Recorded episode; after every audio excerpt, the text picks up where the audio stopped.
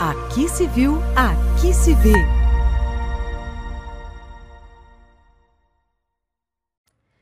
Olá, meu nome é Estael Baiense de Araújo e sou registradora civil das pessoas naturais em São Paulo.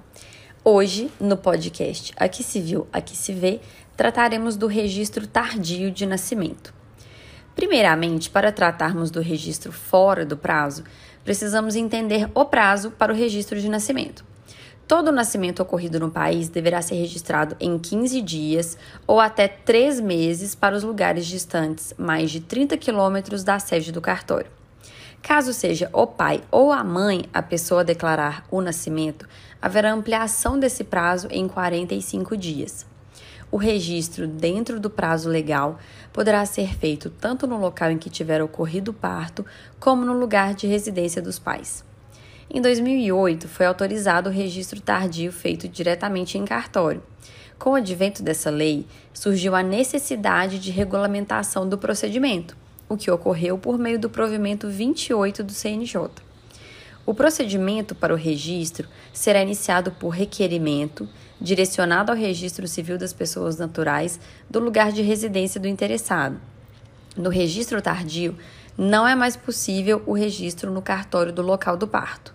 Não tendo interessado moradia ou residência fixa, será considerado competente o cartório do local onde se encontrar. A legitimidade para requerer o registro tardio é do próprio interessado, pessoalmente ou por meio do seu representante legal. O Ministério Público poderá requerer o registro em casos especiais, previstos no mesmo provimento. Dentre os requisitos formais do requerimento está a assinatura de duas testemunhas, que deverão confirmar a identidade do registrando e a veracidade das alegações. Contudo, o próprio provimento 28 prevê a dispensa das testemunhas no caso dos menores de 12 anos, desde que apresentada a declaração de nascido vivo, a DNV, que é o documento preenchido por profissional da área de saúde por ocasião do nascimento. Na hipótese de o registrado contar com menos de 3 anos, a autorização expressa para preenchimento da DNV pelo registrador, com assinatura do declarante e posterior comunicação ao Ministério Público, num prazo de cinco dias contados do registro. Portanto, percebam que existem três desdobramentos possíveis no procedimento: o menor de 3 anos sem DNV, o menor de 12 anos com DNV ou o menor com 12 anos completos. No caso do menor de 3 anos sem DNV, o oficial preenche a DNV e comunica ao Ministério Público. No caso do menor de 12 anos com DNV, o registro é lavado normalmente, dispensadas as testemunhas e o requerimento.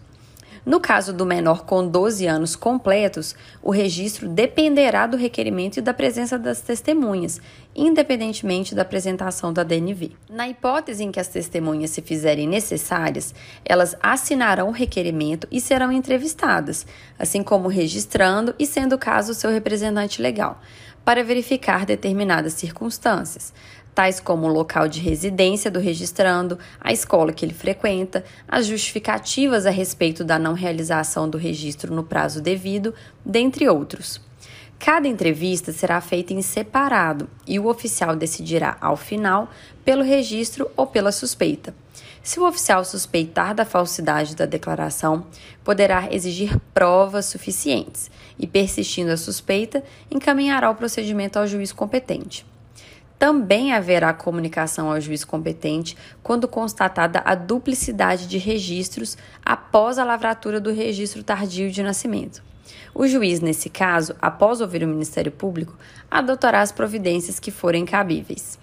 Constatada a duplicidade de assentos de nascimentos para a mesma pessoa, decorrente do registro tardio, será cancelado o assento de nascimento lavrado em segundo lugar, com transposição para o assento anterior das anotações e averbações que não forem incompatíveis. A maternidade será lançada no registro de nascimento por força da declaração de nascido vivo, a DNV, quando for apresentada. Tanto a maternidade quanto a paternidade poderão ser firmadas por três formas: por reconhecimento espontâneo dos genitores, por força da presunção de paternidade e maternidade decorrida do casamento ou união estável, mediante apresentação do documento comprobatório do vínculo, ou, em terceiro, por aplicação do provimento 16 do CNJ, que trata de indicações de supostos pais de pessoas já registradas sem paternidade estabelecida. Se o genitor que comparecer para o registro afirmar que estava separado de fato de seu cônjuge ao tempo da concepção, não se aplicará a presunção decorrente do casamento ou união estável. E ausente a identificação dos genitores, o registro deverá ser lavrado sem indicação de filiação e será adotado o sobrenome indicado pelo registrando, se puder se manifestar, ou em caso negativo, pelo requerente do registro tardio.